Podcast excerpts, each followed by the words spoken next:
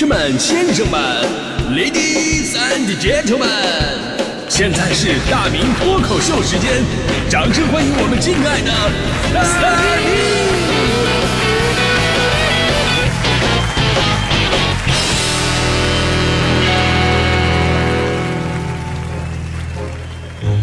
好，欢迎各位来到今天的大明脱口秀，我是大明啊。正所谓人生如戏呀，就是每个人呢都在扮演着各种各样的人设。那如果只是在性格上的适度包装，那倒还好。不过有的时候，有的场合呢，需要我们做完全不一样的自己，那就特别容易穿帮了。比方说，当年我在路边，我就碰到了一个行乞的，这身打扮我一看，哟，这肯定职业乞丐呀。人家戏还挺足，手里拿一个板子，纸板子上面写着一句话，说我是一个聋哑人，请您多多照顾。这样的真的是见的太多了，于是我当时我就说了一句啊，对不起啊，我不认字儿啊。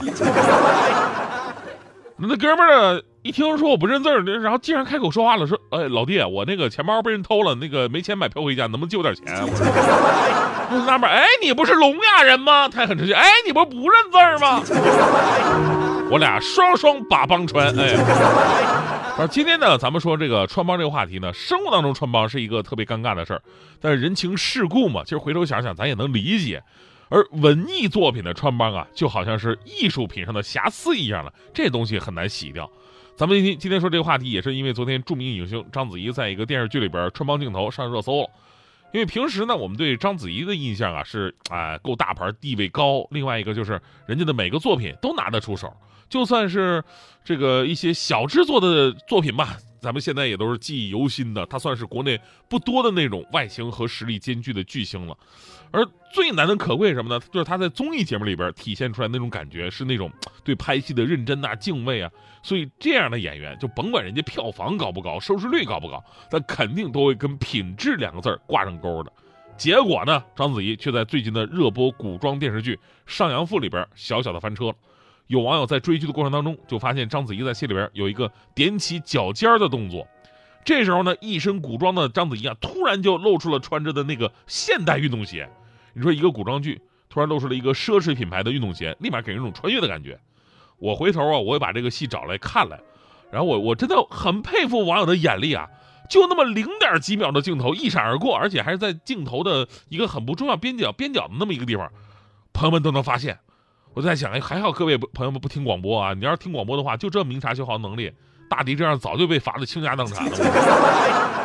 当然也开个玩笑啊，呃，影视剧跟广播不一样，我们呢是伴随性的，是比较随意的啊。他们呢是文艺作品，往大来说这就是艺术作品，对吧？就得精益求精。你说在广播里边直播的，那话说过去就过去了。但影视剧呢会一直烙印在上面，甭说是零点几秒，哪怕是一帧的出戏的镜头啊，都不能有。尤其是你一个戏，你说你投多少钱？我们节目才多少成本？你主演多少钱？我们主播才多少钱？其实影视剧的穿帮特别常见。我以前呢也跟专业的剧组拍过一些东西，那会儿感觉啊最深刻的感觉就是为什么演员总在那等啊，浪费时间啊？有的时候明明感觉一个小时就能拍好的内容，往往要拍个大半天。然后那一个镜头拍完了，最常听见的一句话就是说啊，非常好，过，我们再保一条。我就很纳闷，你这都过了，你为什么还要再保一条？废话吗？这个啊，然后你高考为什么不再给我一次机会？你，然后更奇怪的是啊，就是说，哎，你你要拍的话，你再直接拍呗，正好我情绪还在这儿。他们往往呢要过很长的时间才会再拍，当时我也不明白，后来才知道啊。导演呢，他看的不仅仅是演员的戏，还有很多现场的细节，比方说有没有什么东西乱入了呀，呃，东西的位置跟上一个镜头有没有什么变化呀？尤其场景比较乱、道具比较多的情况，这样的事儿经常出现，而且很难发现。比方说，两个杯子的镜头有没有被轻微的移动过？物品的反光有没有照到工作人员？电线有没有乱入？人物的发型、妆容跟上一个镜头一不一致？说到人物妆容，这点非常重要。毕竟道具啊，那都是边边角角的，而人物呢是镜头当中的中心点。这好多戏我都能看得出来，就演员拍受伤的画面，每个镜头血流出来的程度都不一样，一会儿流的多，一会儿流的少。你说量不一样也就算了，它位置还会发生变化。明明是左胸中的弹，下一个镜头右胸流出血来啊！还有一个古装戏，古装戏演员身上插着一把短剑。眼看人就不行了，倒在朋友怀里，接下来呢，就是镜头在跟他跟朋友之间来回的切换，交代临终遗言什么的。然后我就看到，就是每次镜头切换吧，那演员的那个刀插的位置都会发生变化，一会儿中间，一会儿旁边，一会儿上面，一会儿下边，而且插进去的深度还发生变化，一会儿呢深到只剩刀把了，应该扎透了的感觉，一会儿呢浅到刀刃大部分还在外边，甚至你觉得这个人应该还有救。我在想，这刀是智能的吗？啊，怕你不死，扎进之后它自动在里边豁楞啊。说到古装啊，其实古装戏是所有影视剧类型当中最容易穿帮的，因为你说东西移动了位置，它并不严重，你甚至看不出来。但如果古装戏里边出现了现代的物品，就立刻跳戏了。你看章子怡这次翻车，不就是因为这个原因吗？而这种情况啊，非常常见，对吧？什么袖子里边露手表的，群众演员拿手机的。宫廷戏旁边摆了一个农夫山泉的瓶子呢，古战场打仗看到中国电信基站的。当年张艺谋那电影《英雄》里边，梁朝伟跟张曼玉的对手戏，大漠里边俩人是衣袂飘飘，那种大侠风范呼之欲出。然后有人发现了，在地上躺着一部对讲机。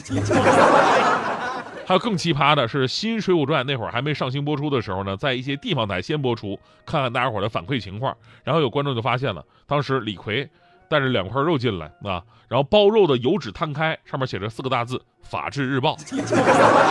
这还好发现的比较早，后来上星播出的时候呢，就把这些问题啊都给修改了。而这不是说就咱们中国影视圈这样，穿帮的问题啊，是世界上所有从事影视行业的人都会面临的一大考验。你看起来不难啊，有的时候犯的错很幼稚，很不应该，但往往防不住的就是这些小问题。你比方说。《金刚狼三》里边，大伙都看这个电影啊。我们都知道，休·杰克曼主演的金刚狼啊，他是有自愈功能的，受了伤自己立刻能恢复，这我都理解啊。但是我特别不能理解什么呢？在《金刚狼三》里边有一幕，是他的肚子被人扎了两刀，衣服都捅捅破了，然后流着血。后来呢，伤口自愈了。那我请问，衣服为什么也跟着自愈了呢？下镜头，衣服那上面洞都没了，变成了一件新衣服。泰坦尼克号世界影史的经典，对吧？堪称艺术品了。但这里边穿帮镜头也特别的多，最让人迷惑什么？就是那个露丝的美人痣，一会儿在她嘴角的右边，一会在一会儿在她的嘴角左边，这玩意儿还能随意的换位置吗？而且还是两边都有，我没看清楚。他想想美人痣这玩意儿，它只能在一边，它两边都有的话，就显得特别的搞笑，对吧？你可以想象一下这个画面，特别像我刚撸完串的样子。这这样的案例真的太多了。加勒比海盗里边混进了什么西部牛仔？勇敢的心里边出现了汽车。当然，咱们说这些啊，不是为说为了给这个章子怡洗白，呃，说穿帮啊就应该的。他们说，任何事情都应该精益求精，更何况呢是那么大投资的项目，而这本身呢也不是一个一光说一个演员的责任，对吧？你从道具到导演，从剪辑你再到演员，每个人都有责任。即便是最后演员上热搜了，但是每个环节都应该反省自己的责任。其实任何事情啊，即便是精密的仪器，也有一定的容错率，出错并不可怕，找到问题所在，降低错误率才是进步的关键。当然，说实话呀，呃，也别怪咱们观众啊吹毛求疵。首先呢，这事儿真的很重要。另外一个，但凡是能看到这么仔细的，那肯定是真粉丝啊。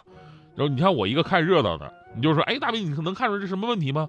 就跟我当年这个看希瑞动画片里边，最后找那个什么小松鼠还是小玩意儿这玩意儿？哎，我在哪里能找到我吗？我每次我都看不着。对，你你要赶上我这种心大的，那是你看什么影视剧都完美，穿帮我也看不出来。你说我心大到什么地步了呢？我心大到有一次领导，啊，领导说他下周要到这个东北出差去，而且是开车去。然后呢，旁边有个同事啊，就非常应景的开始唱：“领导开车去东北啊。”然后我特别自然的。特别脑残的，我就接了下去，撞了，哈哈哈哈哈！哎，大家怎么都不笑啊？